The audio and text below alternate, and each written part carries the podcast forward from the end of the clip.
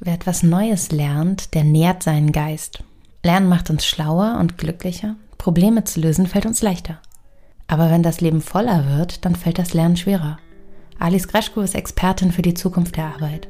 Wie Lernen gelingt, darüber sprechen wir in der neuen Folge Rush Hour.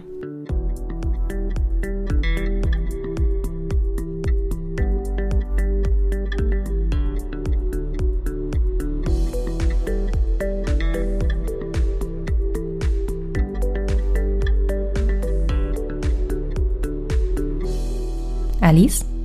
Hi. Hi. Was hast du zuletzt gelernt? Verhandlungstechniken. Ich habe mir ein Buch gekauft dazu, wie man unterschiedliche Situationen des Verhandelns meistern kann, weil ich selber mh, hm, nicht gerade gut bin, angefangen von Gehaltsverhandlungen bis hin zu naja, was man halt im Alltag mit Menschen macht, wenn man sich verabredet beispielsweise. Ich bin dann oft diejenige, die einknickt. Das bin ich auch und das klingt wirklich wahnsinnig nützlich, sowohl im Leben als auch im Job. Ich glaube, wir können jetzt schon sagen, all die Dinge, die wir hier drin erwähnen, verlinken wir am Ende. Yes. Buch war das erste Lernmedium, das wir jetzt auch genannt haben. Hast du was mitgenommen? Auf jeden Fall. Also ich merke halt immer bei Büchern, ich lese ziemlich viel. Allerdings bleibt halt oft nicht so viel hängen. Also wenn ich etwas aktiv lernen möchte, dann muss ich mir ein paar Notizen machen oder ich schreibe später darüber, hm, sei es jetzt ja. irgendwie ein Blogbeitrag oder sowas, ähm, weil ich finde, selber relativ akut damit umzugehen, das verbessert das Lernen. Also einfach nur ein Buch durchlesen, da weiß ich in einem halben Jahr, mh, hm, wird nicht so viel hängen bleiben. Das reicht nicht, ja. Und das ist auch eigentlich ein Anspruch an die Lernmedien, zum Beispiel Bücher, aber auch Kurse, dass sie einem direkt so da reinschubsen müssen. Jetzt mach auch mal was mit dem, was du gelernt hast. Da haben wir beide ja Glück, weil wir beide eben auch Dinge publizieren. Mm, ist aber auch direkt der erste Tipp, ne? Mach was damit. Wir sprechen heute über lebenslanges Lernen. Warum ist es so wertvoll, immer wieder neue Dinge zu lernen? Ich glaube, das ist heutzutage fast unabdingbar. Also ich glaube einerseits, du hast natürlich den Punkt, dich persönlich weiterzuentwickeln. Ich würde sagen, wenn ich zurückdenke, wie ich mit Anfang 20 war, so vor zehn Jahren, ich bin definitiv nicht dieselbe Person, die ich heute bin. Und es liegt persönlich auch einfach daran, dass man gereift ist, Dinge anders bewertet, weil man mehr Wissen und vielleicht auch Weisheit akkumuliert hat und ja, weil man halt auch geguckt hat, was sagen andere äh, kluge Menschen. Und dann mhm. natürlich die große Sache, an der man nicht vorbeikommt, ist natürlich das Lernen im beruflichen Kontext. Und heutzutage, wenn wir jemanden aus den 90ern in 2021 implantieren würden, ich bin mir sehr sicher, die Person wäre leicht überfordert mit der Art, wie Büroarbeit sich verändert hat, angefangen von digitalen Tools bis hin zu ähm, so eigenen Skills wie Selbstorganisation. Es ist ja, es ist eine Notwendigkeit. Man muss irgendwie mit dem Fortschritt weitergehen und das Beste draus machen. Ja, und allein schon deshalb, weil, so, weil es so schnell immer weitergeht, haben wir alle nicht das gelernt, was wir heute brauchen. Ich übrigens würde sehr gerne mal für eine Woche in die 90er gehen. Ich würde mich, glaube ich, super zurechtfinden. Ich würde auf die Partys gehen. Ja, bitte, die Musik hören. Klamotten tragen, teilweise. Ich würde auf jeden Fall nicht zum Friseur gehen. Nee. Aber das Spannende ist doch eigentlich der Moment, an dem wir denken, wir haben ausgelernt, so mit 18, 19, 20. Ist ja wie bei der Führerscheinprüfung, ne? Es ist eigentlich erst die Befähigung zum Selbstlernen. Und abgesehen vom Studium habe ich dann aber, glaube ich, echt erstmal aufgehört. Ich war dann so mit, also klar, grundsätzlich mit dem Studium beschäftigt und mit dem im Job sein, dass ich dann, glaube ich, so einen Lernknick hatte, der sich erst Ende der 20er wieder gegeben hat, wo ich dann auch wieder so Zeit und Energie in mich selbst investiert habe. Ja, den Eindruck kann ich von mir aus auch bestätigen. Es war auf meinem Weg ähnlich, als ich mit Mitte 20 dann ins Berufsleben eingestiegen bin nach dem Studium, war ich, glaube ich, auch so überwältigt von den ganzen vielen Eindrücken und ja, von den Erfahrungen, die man in den ersten Jobs halt so macht. Ich würde sagen, das ja. war auf jeden Fall eine intensive Lernerfahrung, aber nicht bewusst. Man muss ja insbesondere als Berufseinsteigerin, Einsteiger schon schauen, wie läuft es denn in der Praxis?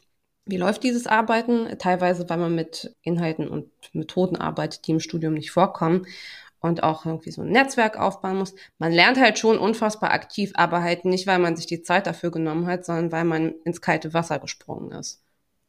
Ja, das stimmt. Und weil man dann über dieses kalte Wasser auch nicht mehr so die Kapazitäten hat, nochmal in extra Lernprojekte reinzugehen. Und das ist dann möglicherweise auch ganz okay. Ich finde auch. Aber du hast vorhin gesagt, grundsätzlich ist es einfach im Berufsleben, auch im fortschreitenden Berufsleben, unabdingbar. Ja, zunehmend. Warum? Naja, also wenn wir uns anschauen, was für Fähigkeiten heutzutage in Stellenausschreibungen beispielsweise abgefragt werden, oft werden auch für äh, Berufe, die nicht akut mit IT verbunden sind, gewisse digitale Fähigkeiten vorausgesetzt, die mhm. vor 10, 20 Jahren beispielsweise nicht so unbedingt äh, abgefragt wurden. Sei es jetzt der Umgang in, im Marketing mit äh, Search Engine Optimization. Wie, wie mache ich das überhaupt? Dafür muss ich teilweise mich in Tools reinfuchsen, die vor ein paar Jahren noch gar nicht so das große Thema waren. Ich muss heutzutage, auch wenn ich schreibe, Content-Management-Systeme beherrschen, teilweise ein bisschen HTML machen. Es ist einfach bei ganz vielen, in ganz vielen Bereichen so, dass die Digitalisierung dieser Megatrend ist, der immer wieder neue, neue Software, neue Methoden und auch ein neues Mindset hervorruft, an das wir uns anpassen müssen. Und du hast ja. eben gerade schon die Beschleunigung angesprochen. Das ist noch ein zusätzlicher Punkt. Aber tatsächlich so von digitaler Etikette bis hin zu schlichten, harten digitalen Fähigkeiten, das ist schon relativ viel, was immer wieder kommt. Ich meine, niemand hat vor zwei Jahren Zoom benutzt. Slack ist auch erst seit ein paar Jahren da. Und mittlerweile gewisse kollaborative Tools sind halt Teil unseres äh, Arbeitsalltages geworden. Und das zieht alles mit dazu.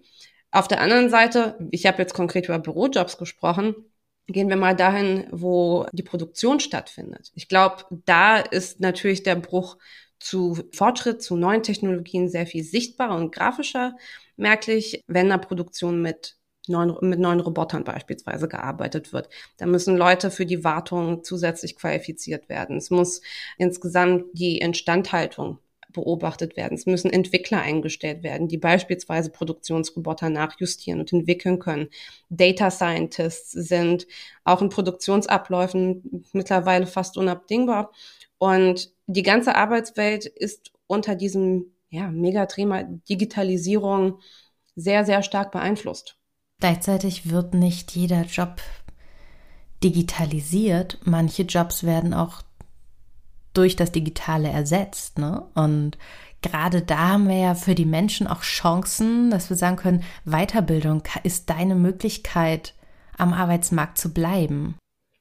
Ja, es gibt auch seitens der Politik unterschiedliche Ideen, wie man das handhaben kann. Also von Modellen zu beispielsweise einem, Mittel, einem Midlife BAföG. Ich glaube, das hatte die FDP beispielsweise im Wahlprogramm, dass dir mhm. Qualifizierung, Umqualifizierung äh, zusätzlich finanzieren wird, bis hin zu der Weiterentwicklung der Bundesagentur für Arbeit zu einer Agentur für Arbeit und Qualifikation. Das klingt sehr gut. Ja, wo der Schwerpunkt Qualifikation unfassbar ausgeweitet werden soll, damit die Menschen auch in der Mitte oder im späteren Drittel ihres Erwerbslebens noch auf dem Markt bleiben können. Das sind, das wird alles halt meiner Auffassung nach auf die eine oder andere Weise kommen und es wird auch kommen müssen. Wir können nämlich nicht einen gewissen Teil der Bevölkerung einfach vergessen. Das wird auf sehr vielen Ebenen nämlich zu Konflikt führen. Wir müssen zumindest jedem die Möglichkeit geben, weiterhin Teil der, der Workforce zu bleiben. Auch wenn es sicherlich nicht jeder will und auch wenn wir es in Zukunft nicht mehr brauchen werden. Ich kann mir sehr gut vorstellen, dass es auch eine durchaus große Gruppe von Menschen geben wird, die sich einfach mit Wissen beschäftigt und das auch aus Freude tut. Und ich glaube auch, dass es eine Gruppe geben wird, die sagt, ich möchte nicht mehr arbeiten.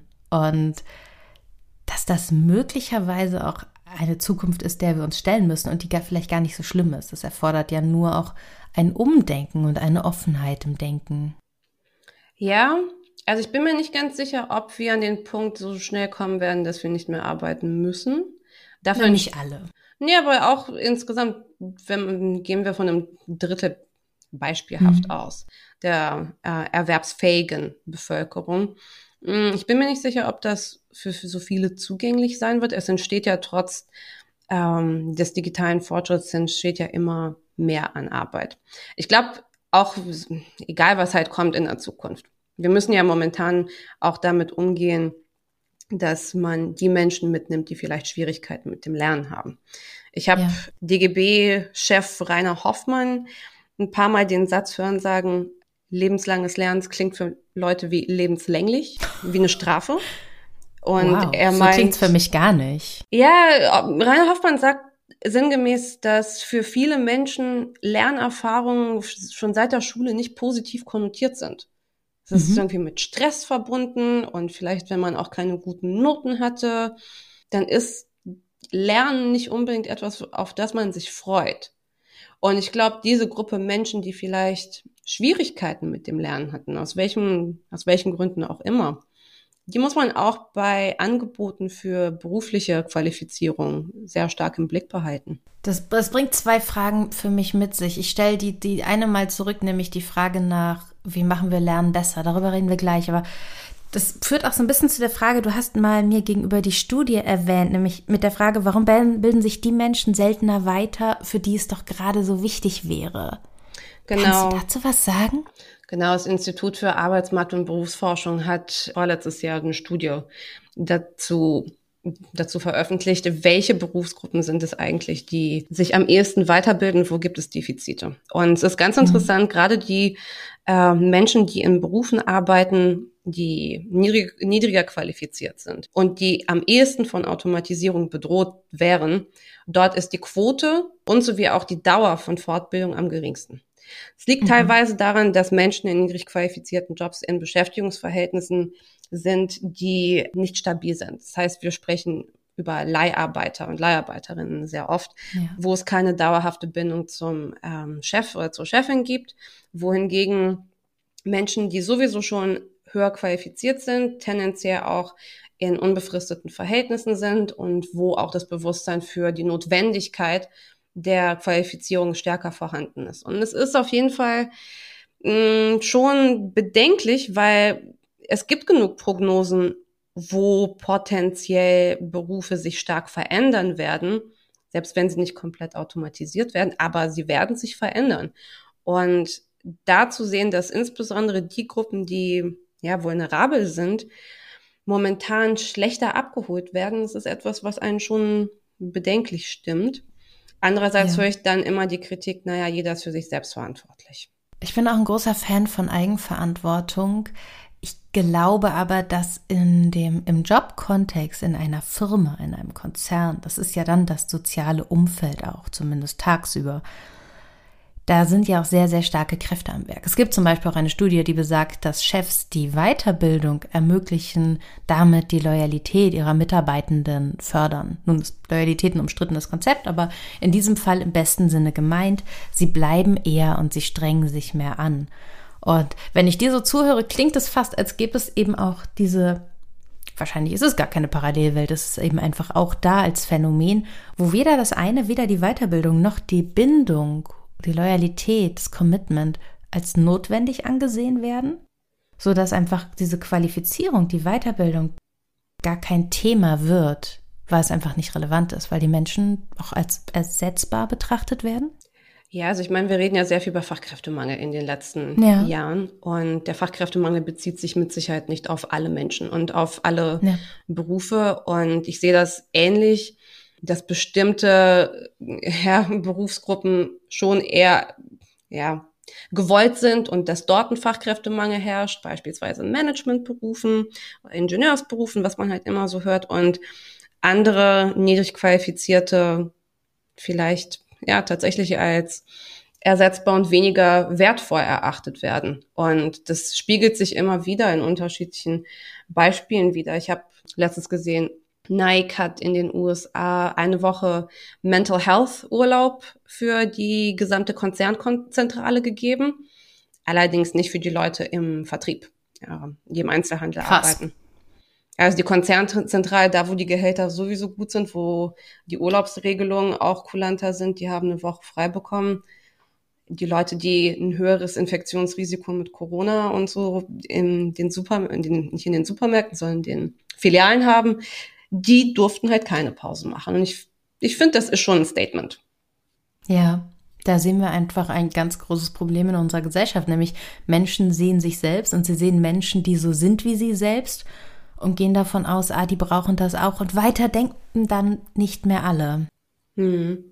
Absolut. Und dadurch entsteht ja auch wiederum eine Gruppe, die die Notwendigkeit, die im Grunde keine Zeit hat, die Notwendigkeit zu besehen und ihr Gewicht beizumessen, dass sie diese Pause braucht, dass sie möglicherweise auch sich in diesem Bereich weiterbildet, weil die Zeit nicht da ist. Das, das sind wir jetzt einfach im Gespräch direkt zurück ins 19., 18. Jahrhundert gegangen, in die Zeit der Industrialisierung, aber auch wirklich in, in einem Vorgehen, das dem sehr, sehr ähnelt.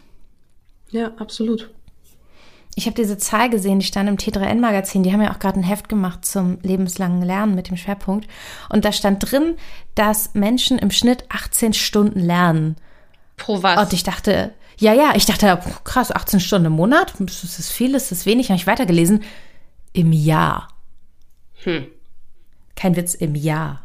Was, was haben die, die Leute bei T3N denn unter Lernen so verstanden? Was haben sie denn da subsumiert? 18,3 Stunden. Viel zu wenig Zeit für noch mehr Fortbildung. Sowohl bei der Organisation und Planung von Weiterbildungen als auch für Freistellungen fehlt es Unternehmen laut dem Institut der deutschen Wirtschaft im Zweifel vor allem an zeitlichen Kapazitäten. 18,3 Stunden verbrachten deutsche ArbeitnehmerInnen 2019 im Durchschnitt mit Fortbildungsmaßnahmen und das überwiegend während der bezahlten Arbeitszeit.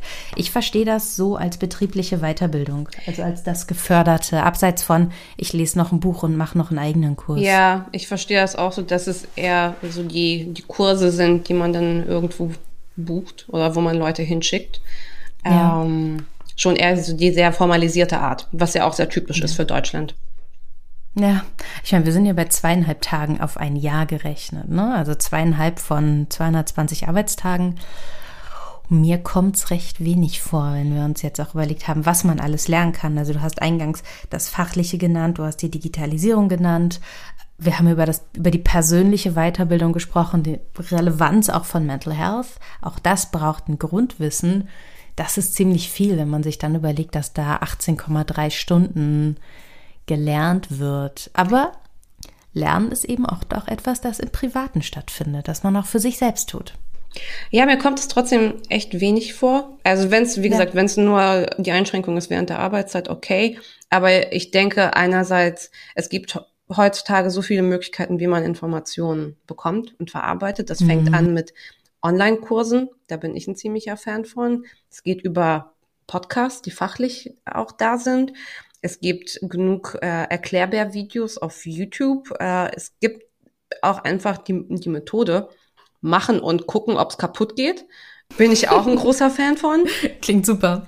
Und also für, mich ist die Definition von Lernen sehr viel breiter. Allerdings halt, wie gesagt, mit der Einschränkung, dass ich sehr viel über nicht zertifizierte Sachen spreche. Auch diese ganzen Online-Kurse, mhm. die es mhm. heutzutage gibt, da bekommst du ja maximal irgendwie so eine, so, so eine Online-Plakette, dass du einen Kurs absolviert ja. hast. Du, das habe ich mich gerade gestern gefragt. Das wollte ich dich nämlich auch noch fragen. Ich habe einen neuen Online-Kurs angefangen. Es geht um rhetorisches Schreiben und es gibt die Option, das mit Zertifikat zu machen. Und ich wollte dich mal fragen, für wie sinnvoll hältst du das? Mm, ich habe das jetzt, glaube ich, zweimal gemacht. Äh, ich bin ein ziemlicher Fan von der Lernplattform edX. Ähm, ja, ich auch. Und da habe ich das zweimal gemacht. Einerseits, weil ich mir dachte, ist vielleicht auch nicht schlecht, quasi nachzuweisen, dass ich etwas gelernt habe und dass ich überhaupt bereit bin, mich weiterzubilden. Das ist ja auch noch so ein Signal, was man sendet. Und außerdem bei edX bekommt man halt zusätzliche Materialien ähm, mhm. und kann, man kann die Sachen archivieren. Ich halte es grundsätzlich schon für gut, weil ich mir vorstellen kann, dass die Reise dahin geht, dass man äh, immer stärker auf Mikroskills achten wird. Und Mikrozertifizierung. Dadurch, wie gesagt, für manche Branchen gibt es den Fachkräftemangel. Wir haben zusätzlich noch dieses riesengroße Thema demografischer Wandel, was diesen Fachkräftemangel potenziell noch verstärken kann. Und wir werden keine mhm. Zeit haben, Leute zwei Jahre komplett neu umzuschulen. Deswegen glaube ich, dass in der Zukunft es durchaus so sein kann, dass insbesondere junge Unternehmen auch ja, so Mikrozertifikate und sehr viel Selbstlernen und Autodidaktik akzeptieren werden. Ich finde es per se nicht schlecht. Kostet halt nur leider immer, muss man sich überlegen, ob man das für sich selber auch sinnvoll findet. Ja, aber es klingt auch so ein bisschen, als würde sich das Thema Ausbildung ganz grundlegend verändern, weil als wir beide Abi gemacht haben, da ging eine Ausbildung drei Jahre. Mhm. Ich habe nach dem Studium noch das Volontariat in der Tageszeitung gemacht, was viele Journalistinnen und Journalisten gemacht haben. Das hat auch noch mal zwei Jahre gedauert, beziehungsweise ich habe es ein bisschen verkürzt, aber das war ja so die Zeit. Und ich frage mich, ist es noch zeitgemäß, dass jemand, der möglicherweise handwerklich arbeitet, zwei Jahre oder drei Jahre in einer Ausbildung verbringt? Ist es auch, ist es grundsätzlich für die jungen Menschen realistisch? Ich glaube nein. Ich glaube, dass das ein wahnsinniger abschreckender Faktor ist. Es ist aber auch für die Betriebe vernünftig, dass Ausbildung so lange dauert, wenn wir jetzt sehen, wir haben so viele Alternativen. Hm, ich sehe den Punkt, dass das deutsche Ausbildungssystem bisher eigentlich ganz gut funktioniert hat, in der Vergangenheit auch ja. dazu geführt hat, dass okay. Menschen mit einer, wie es immer so heißt, mit einer soliden Ausbildung auch tendenziell ähm, eine größere Anerkennung auf dem Arbeitsmarkt erfahren haben. Das ist halt gut, wenn du ein bestimmtes Handwerk halt gelernt hast. Dir wird dann mehr zugetraut. G gewisse Grundkenntnisse sind halt, sie werden halt natürlich vorausgesetzt, wenn man die Ausbildung dann abgeschlossen hat. Und es hat, Deutschland wird ja nicht umsonst auch um dieses Ausbildungssystem beneidet. Das viele andere Staaten haben das nicht. Ich glaube auch teilweise, dass hier die Effizienz und auch die Innovationskraft darin liegt, dass es sehr viele, sehr viele fähige Menschen gibt mit einer soliden Ausbildung. Das als Disclaimer. Allerdings mhm. bin ich mir auch nicht mehr sicher, ob die Art, wie Ausbildung organisiert wird, insbesondere auch mit Hinblick auf die relativ niedrigen Löhne, ob das zukunftsfähig ist. Einerseits, es ist, es sind halt diese drei Jahre. Andererseits ist die Frage, werden diese Ausbildungen überhaupt schnell genug geupdatet? Mm, denn wenn du, wenn, wenn du ja. quasi einen Katalog hast von Lerninhalten, der irgendwann erstellt wird von den Handelskammern, ähm, dann bleibt er auch erstmal so. Ja. Und für mich wäre nicht unbedingt der Punkt, ob die Dauer das Problem ist, sondern ob die Fähigkeiten, die vermittelt werden, schneller, schnell genug geupdatet werden. Ich, ich glaube, es hat Ewigkeiten gedauert, bis man E-Commerce Kaufmann, Kauffrau werden konnte. Bis diese Ausbildung zusammengeschustert war, da waren wir quasi schon mitten im E-Commerce-Zeitalter. Absolut, ja. Auch das betont ja nochmal, wie wichtig es dann ist, im Internet mal zu schauen oder im, wo auch immer, aber das Internet ist einfach gerade ja auch der Go-to-Place. Was kann ich da für mich selber mitnehmen? Würde man denken, eine Sache nur kurz angemerkt. Wenn man sich anschaut, von 2019 sind, glaube ich, die letzten Statistiken auf Statista verfügbar, was die beliebtesten mh, hm, Jobs waren für, also Ausbildungsberufe mhm. für Jugendliche. Und da hast du halt immer noch solche Sachen wie Bankkaufleute. Angesichts der Tatsache, dass sehr viele Filialen gerade geschlossen werden und das auch schon, ich glaube, das war die Deutsche Bank, äh, gesagt hat, dass in den nächsten fünf Jahren noch mehr Filialen geschlossen werden, ist es für mich erstaunlich, dass trotz der Informationen, die darüber vorhanden ist, so viele Leute auf Berufe gehen, die nicht unbedingt zukunftsträchtig sind. Ich wollte ja auch mal Bankkauffrau werden, tatsächlich nach dem Abi. Sie haben mich aber nicht für, die, ich wollte es dual und sie haben mich nicht genommen. Zum Glück, kann man aus heutiger ja, zum Perspektive Glück. Jetzt sagen. sind wir heute hier. Ja, ja, das stimmt. Aber lass uns mal darüber sprechen, wie es funktioniert. Wir haben jetzt beide schon gesagt, edX ist gerade eine ziemlich gute Plattform. Erzähl mal, was da passiert. Wenn ich da jetzt auch was lernen will, was muss ich machen? Ja, ich, ich mache mir einen Account auf edX und ich kann Fähigkeiten suchen. Ähm, es gibt eine, es gibt normalerweise Kurse, die relativ kompakt sind. Die haben sechs bis acht Module im Durchschnitt. Die sind von renommierten äh, Institutionen, beispielsweise Harvard, dem MIT, der University of Edinburgh, quasi gestaltet. Es gibt typische klassische Vorlesungen. Ähm, 20 Minuten werden äh, Dozierende zu einem Thema berichten. Man bekommt Lesematerialien und Multiple-Choice-Tests, äh, damit man auch nachweist, dass man zugehört hat und dass man die Materialien unter Umständen gelesen hat. Manchmal gibt es am Ende eine Abschlussklausur. Das ist, wenn man das Zertifikat haben möchte, dass man 70 Prozent besteht. Man muss quasi nachweisen, dass man den Kurs auch wirklich ja, gemacht hat und nicht sich am Ende durch willkürliche Sachen durchklickt. Und mhm. genau, da gibt es schon das finale Zertifikat. Es gibt auch so Mini Mikro-Master und Mikro-Zertifizierungen, die ein bisschen spezieller sind. Ich glaube, man kann auch MBAs machen, Mikro-MBAs. Ja. Allerdings, wie man gerade auch schon rausgehört hat an der äh, Aufzählung der Institutionen, die ich gerade genannt habe, es ist sehr viel Englisch. Es gibt nichts ja. auf Deutsch, es ist Englisch. Ich glaube, es gibt auch auf Spanisch Sachen, aber auf Deutsch nicht. Da kann man sich andere Plattformen aussuchen. Ja, man kann aber Chinesisch lernen, zum Beispiel. Italienisch ist auch eine Sprache, die mehr wird. Mhm. Spanisch sowieso. edX. Ja. Spanisch ist eh viel, genau. Und ansonsten, klar, Englisch. Business-Englisch-Kurse gibt es auch. Oh ja, Writing-Kurse gibt es auch, mhm. habe ich gesehen. Und was ich ganz, ganz wichtig finde, ist, es gibt das Fachliche, es gibt natürlich wahnsinnig viel aus dem Bereich Computerwissenschaften. Mhm. Es gibt aber auch Dinge für das Persönliche. Also zum Beispiel hat die Universität Berkeley grundsätzlich den Kurs Science of Happiness. Den habe ich gemacht vor ein paar Jahren schon, 2015, glaube ich. Es gibt Science of Happiness at Work, auch als Degree mit drei Kursen. Und es gibt ganz viel, es gibt Rhetorik, es gibt den, die Kunst des klaren Denkens. Also es gibt Gesundheit. Es gibt zum Beispiel jetzt gerade einen Kurs, der sich damit befasst, wie man fit und gesund lebt. Der hat kein Zertifikat. Ich glaube, der ist auch tatsächlich gratis. Da geht es ausschließlich darum, Wissen zu vermitteln über ein gesundes Leben. Und so diesen Kontrast hast du da eben, das ganz klar berufliche, das fachliche, aber eben auch die private Weiterbildung. Ja, ich meine, es gibt ja genug andere Anbieter, die auch deutsche Sachen mhm. anbieten. Ich habe beispielsweise letztes Jahr hm, einen Kurs auf Udemy gemacht zu agilem mhm. Mindset und zu agilen Arbeitsmethoden. Der war jetzt an sich nicht so befriedigend gemacht. Allerdings gibt es da auch andere Kurse, die halt qualitativ hochwertig sind. Und die sind auf ja. Deutsch. Ah, jetzt muss ich gerade mal überlegen. Ich habe einen ganz tollen Udemy-Kurs gemacht, den will ich auch unbedingt empfehlen. Und zwar von Alexa Fischer. Und zwar find, läuft das alles unter dem Stichwort 1000 Watt Presence. Und sie beschäftigt sich damit mit dem Auftreten, mit dem Sprechen. Das war auch was, was ich als Vorbereitung für diesen Podcast gemacht habe. Wie atmet man? Wie bewegt man sich? Das ist auf Udemy und das fand ich wirklich, wirklich toll. Was noch? Welche Plattform hast du noch? Ja, Coursera Coursera ist auf jeden Fall auch so ein, so ein Klassiker, den man machen kann.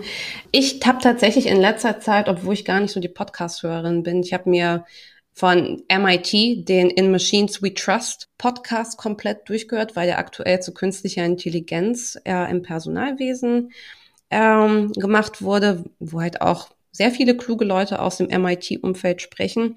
Und ich glaube, jetzt im Herbst kommt auch wieder die nächste Staffel. Und ich finde, wenn man sich so nerdige Podcasts aussucht, dann findet man auch über dieses Medium relativ viel. Ah, wie findet man die denn? Das ist, eine, das ist eine gute Frage. Ja. Mittlerweile auf Spotify gibt es ja tatsächlich eine sehr große Plattform für Podcasts speziell. Und ich habe dann irgendwann angefangen, fachlich Suchbegriffe einzugeben. So mhm. AI und Future of Work. Und da findet man unfassbar viel, finde ich. Man muss aber schon ein bisschen graben. Also ist jetzt nicht so, dass man serviert kriegt, sondern das muss man echt auch ein bisschen gucken. Ja. Wo finde ich was? Wie gut ist das? Dann hast du auf Spotify ja leider keine Bewertungen. Mm, muss man schon auch ein bisschen gucken, finde ich. Ja, das stimmt auf jeden Fall. Und sonst, ich habe irgendwann, auch so im Laufe des Jahres und auch schon im letzten Jahr angefangen, mich wieder stärker mit so Publikationssachen, so Publikationsplattformen, medium.com, Substack und so mhm. auseinandergesetzt und habe da auch relativ stumpf YouTube danach abgesucht. Wie ja. funktioniert was, wie funktioniert der Algorithmus, wie, wie schreibt man auf Englisch bestimmte Artikel, die Reichweite erzielen. Ist halt mhm. auch so mhm. eine, ja, so eine, so eine Sache nach testen und mal gucken, ob es klappt oder ob es kaputt geht. Aber auch das ist ja Teil der Essenz des Lernens, dass man eben auch mal scheitert. Ja. Guter Lerneffekt. Es war ja auch mal so, dass Bildung einfach Chancen bedeutet hat. Und wir haben jetzt so viele Möglichkeiten, selbst auf der allerentspanntesten Ebene eigentlich, nämlich einen Podcast zu hören, während wir zur Arbeit fahren, haben wir so viele Möglichkeiten. Aber ist es immer noch so, dass Bildung diese Chancen verspricht, vor allem ja auch Freiheit, Wahlfreiheit. Lohnt sich das?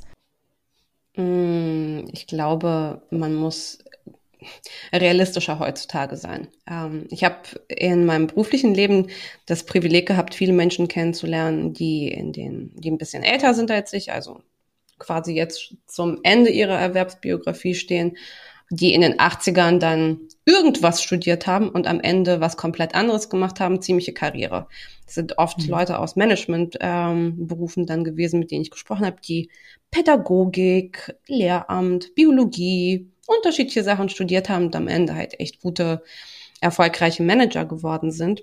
Und ich glaube, das ist ein Mindset, was bei vielen Leuten noch bis heute da ist. Das war auf jeden Fall ein Mindset, als ähm, ich selber noch Abiturientin war, dass, naja, Hauptsache du studierst und der Rest läuft halt schon irgendwie. Das würde ich heutzutage so nicht mehr unterschreiben und man muss pragmatischer an Dinge äh, herangehen. Bildung ist mit Sicherheit immer wertvoll. Allerdings würde ich behaupten, dass es heute noch stärker als vor ja, ein, paar Jahr, ein paar Jahrzehnten ist, dass Orchideenfächer auch nicht unbedingt nachgefragt werden. Und dass es Menschen gibt. Entschuldigung. Ja, it's sad but true. Wirtschafts- und Sozialgeschichte Master, ja? Totale Orchidee. Das ist, nee, überhaupt nicht. Hallo, wenn du Wirtschaft drin hast, ist immer, ist immer wertvoll. Es geht, ja, vor allem durch den Wirtschaftsbachelor. Das mich, ich finde es interessant, dass du das sagst. Ich sehe es nämlich ganz anders. Ich würde wirklich sagen, studiert erstmal, aber schaut, dass ihr eben gewisse Fähigkeiten euch auch wirklich aneignet. Da haben wir ganz, eine ganz, ganz unterschiedliche Perspektive. Na, ich Wie halt, meinst du das? Ich sehe halt relativ viele Leute, die Fächer absolviert haben, wo man später fragt, ja, was machst du denn damit? Oder ja. wie, wo findest du Einstellung? Und dann sind das Menschen, die in irgendwelche Projekte reinkommen, die ja prekär fast sind, von, vom Gehalt her, mhm. von den Arbeitsbedingungen her. Und dieses Thema, dass man sich von befristeten Vertrag zu befristeten Vertrag äh, hangelt, das ist schon etwas, was häufiger vorkommt. Und Aber sind das nicht auch die Leute, die dann wirklich in ihren Fachbereichen geblieben sind? Weil wenn du rausgehst, bist du ja eigentlich erstmal interessant. Ja, allerdings ist, glaube ich, auch so der Punkt Spezialisierung immer wichtiger geworden in den letzten mhm. Jahren. Ich, wenn du dir anschaust, wie unfassbar spezifisch teilweise Masterabschlüsse heute sind, mit einem großen. Erstaunlich. Ja, ja, ja, es ist schon ziemlich krass. Und äh, diese Spezialisierung wird vorausgesetzt und auch so die, diese Freiheit, sich umzuschauen oder auch ja, den Bereich zu wechseln, das ist oft relativ schwer. Man muss es schon wirklich wollen. Man muss schon ein bisschen mutiger sein. Ich persönlich bin ein großer Fan von. Ich wechsle selber äh, gern die Bereiche und die Aufgaben. Aber es ist halt keine Selbstverständlichkeit.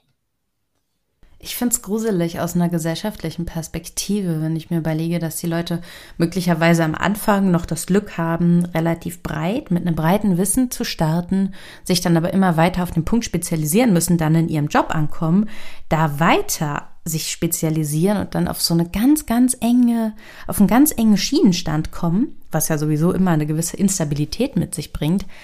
Da haben wir dann Leute, die sind sehr, sehr auf dem Punkt und das verhindert immer so ein bisschen die Durchmischung. Und ich finde auch, dass es ein Problem für die Problemlösefähigkeit ist, weil eigentlich je breiter du denken kannst, je breiter du suchen kannst, desto eher bist du doch auch in der Lage, woanders was zu finden. Und deshalb, ich bin auch total happy, dass ich in meinem Job genau wie du wechseln kann, in neue Bereiche reinschauen kann, weil ich glaube, dass das letztendlich überhaupt die Chance auf Qualität überhaupt erst mit sich bringt.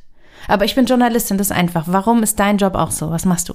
Ähm, ich komme aus der Politikwissenschaft. Ich habe ja im Master Internationale Beziehungen beziehungsweise Global Studies hieß das bei mir äh, studiert und es ist allgemein schon, wenn man in dem Bereich ist, relativ breit aufgestellt. Da ist viel Politikwissenschaft, viel so volkswirtschaftliche Themen und viel sozialwissenschaftliches.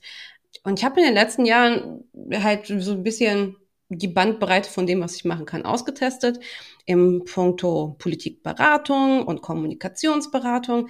Jetzt gerade arbeite ich in einem ziemlich spannenden Projekt, wo es um künstliche Intelligenz im Mittelstand geht und wie die künstliche Intelligenz Arbeit verändert.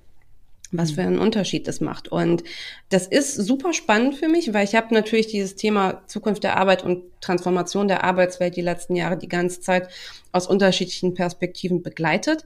Jetzt hat es durch die technische Dimension der künstlichen Intelligenz nochmal was komplett Neues für mich. Und ich habe auch mir ja vor ein paar Monaten einen ziemlich großen Stapel Bücher gekauft, die mir auch so das Technische erklären. Ja. So was du musst erstmal reinkommen, ne? Ja, vor allem nicht nur reinkommen, weil ich wusste ja schon irgendwie grob, was versteht man heute unter künstlicher Intelligenz, aber du willst es ja auch so begreifen, dass du äh, unterscheiden kannst zwischen dem, was manche Leute als künstliche Intelligenz einfach nur sagen und was wirklich die, was wirklich dann auch das Machine Learning, was ja. wir heute meistens als künstliche Intelligenz ver verstehen, was es da tatsächlich ist wie es funktioniert und was damit möglich ist, beziehungsweise wo die Grenzen sind.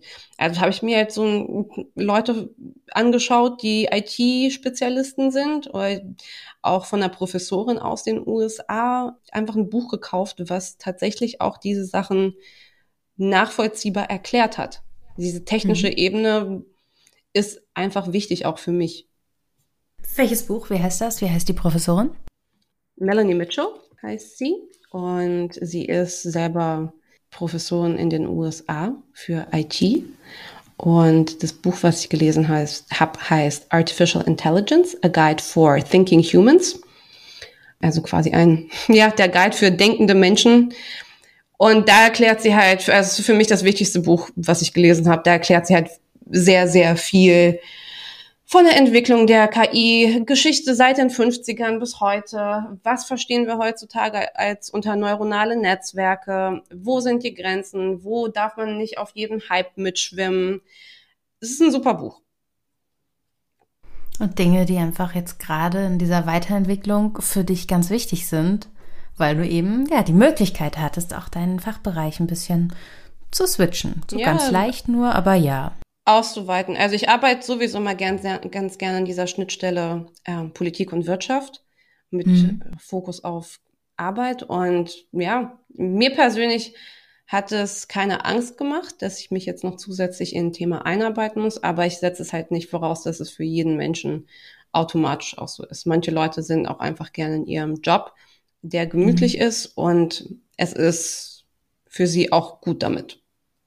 Ich glaube aber auch, dass viele Menschen das Gefühl haben, dass sie das zeitlich und auch in der, auf dem Energielevel nicht leisten können. Woher nimmst du denn die Zeit?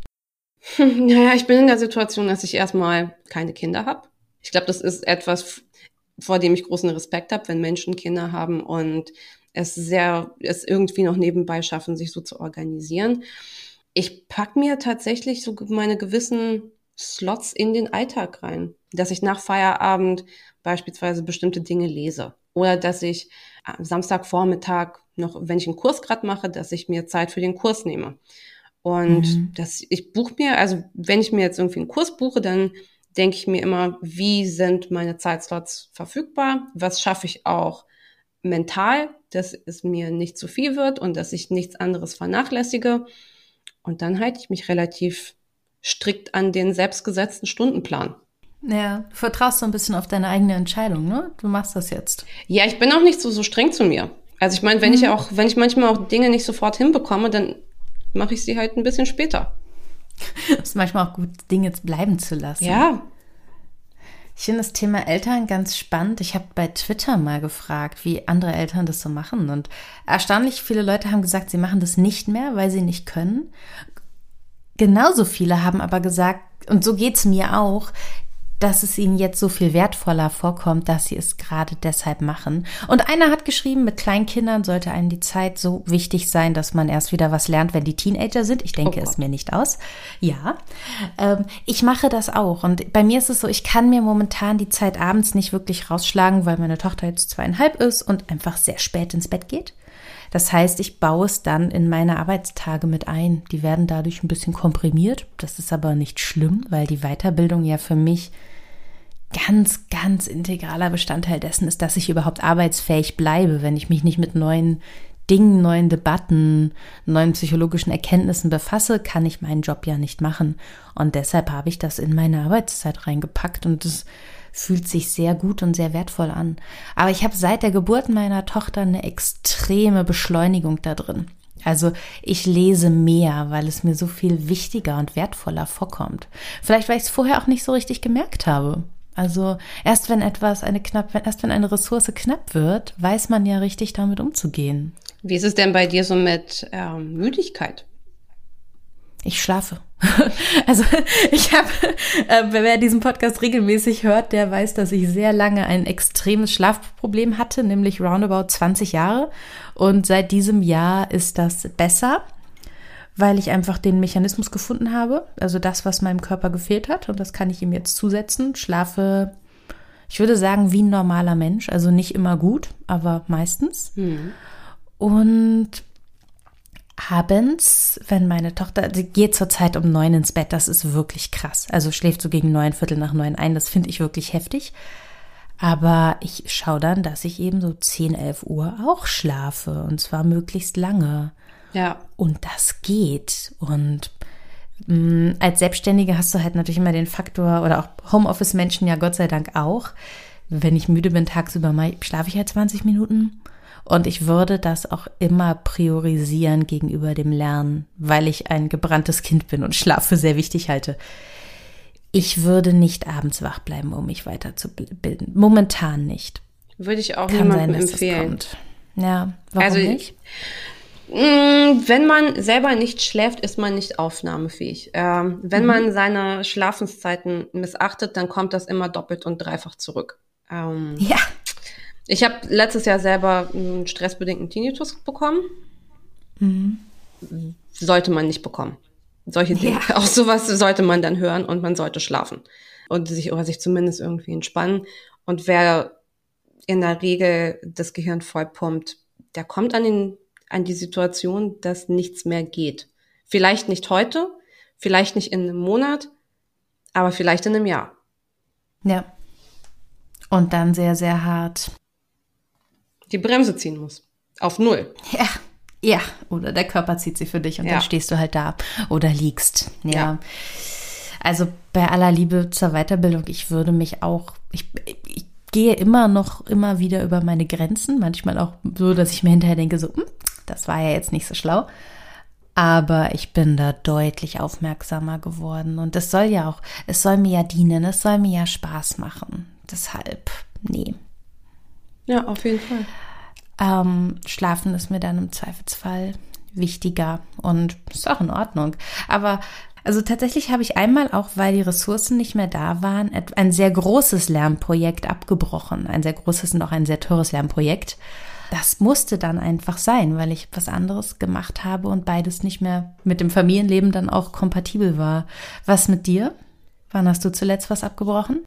Ich würde sagen, relativ oft breche ich Dinge ab, wenn ich sie nicht mehr mhm. für sinnvoll erachte. Sei es, dass ich ein Buch nur bis zur Mitte durchlese, weil ich feststelle, ja. dass es repetitiv ist. Ich habe letzten Winter auch äh, Online-Kurse abgebrochen und jetzt in den, in den letzten Wochen, worüber ich mich ein bisschen ärgere, aber was ich auch wieder kitten werde, ist, ich hatte mir eine relativ gute äh, Routine entwickelt, wie ich in meiner Freizeit auf Englisch blogge. Ich habe mhm. ja vorhin erwähnt, so medium.com und Substack. Ich finde das alles super spannend, was auf den Plattformen gerade geht. Und ich hatte mir echt eine gute, ja, so einen guten Plan gemacht, dass ich regelmäßig auch Content auf Englisch generiere, um auch im Englischen entsprechend fit zu bleiben. Und bei mir war einfach privat so viel los. Ich habe das nicht hinbekommen. Und ich musste, ich musste die, ja, ich musste halt ein bisschen kürzer treten. Weil manchmal, wenn es wie in meinem Fall einen Todesfall in der Familie gibt, dann ist man gedanklich woanders. Und dann fällt es mir persönlich halt auch schwer, selber fokussiert zu sein. Und ja, das ist so eine Sache, die ich abgebrochen habe, aber ich denke mir, es passiert oft im Leben, dass aufgrund von Stress oder so man bestimmte Dinge nicht einfach normal weitermachen kann. Es hindert einen niemanden dran, die Gewohnheit wieder aufzunehmen. Und das ja. ist auch, was ich vorhab. Und manchmal sollte man Dinge abbrechen, wenn sie keinen Sinn machen und sich nicht bis zum Ende durchquälen. Wenn man das Gefühl hat, es macht Sinn, ein paar Monate später die Welt wird aller Voraussicht nach noch genauso verfügbar sein. Und das Lernmaterial. Ja. Wie verhindert man denn, dass man so ungewollt abbricht? Manchmal driftet man ja auch nur so weg. Stundenpläne machen. Ohne Witz. Ja? Zur, ja? zur Selbstorga. Ich, ich, ich, ohne Witz, ich buche mir halt in meinen Terminkalender Slots dafür ein, zumindest als Erinnerung. Und auch, weil mhm. ich das Gefühl habe, dass ich dadurch Kontrolle gewinne. Das heißt ja nicht, dass ich den ganzen ja. Zeitslot dann bis zum Schluss auch machen muss, aber dass ich das Gefühl habe, okay, peu à peu, ich muss es jetzt, ich muss mich nicht hetzen. Das kann auch im Zweifel morgen gemacht werden, aber ich habe den Slot da, ich nehme das ernst, äh, ich nehme mhm. mein Zeitcommitment ernst und dann läuft das halt irgendwie. Auf jeden Fall, ich finde, Regelmäßigkeiten helfen, äh, nicht ja. alles auf einmal überfrachten. Sonst, wenn, es ist halt irgendwie besser, wenn man einmal die Woche, finde ich, irgendwas liest oder irgendeinen Kurs macht, was auch immer man gerade machen möchte, als wenn man jetzt sich sagt, ich ziehe eine Woche lang komplett alles durch und drei Monate später ist das es nicht nachhaltig weg. gewesen, ja.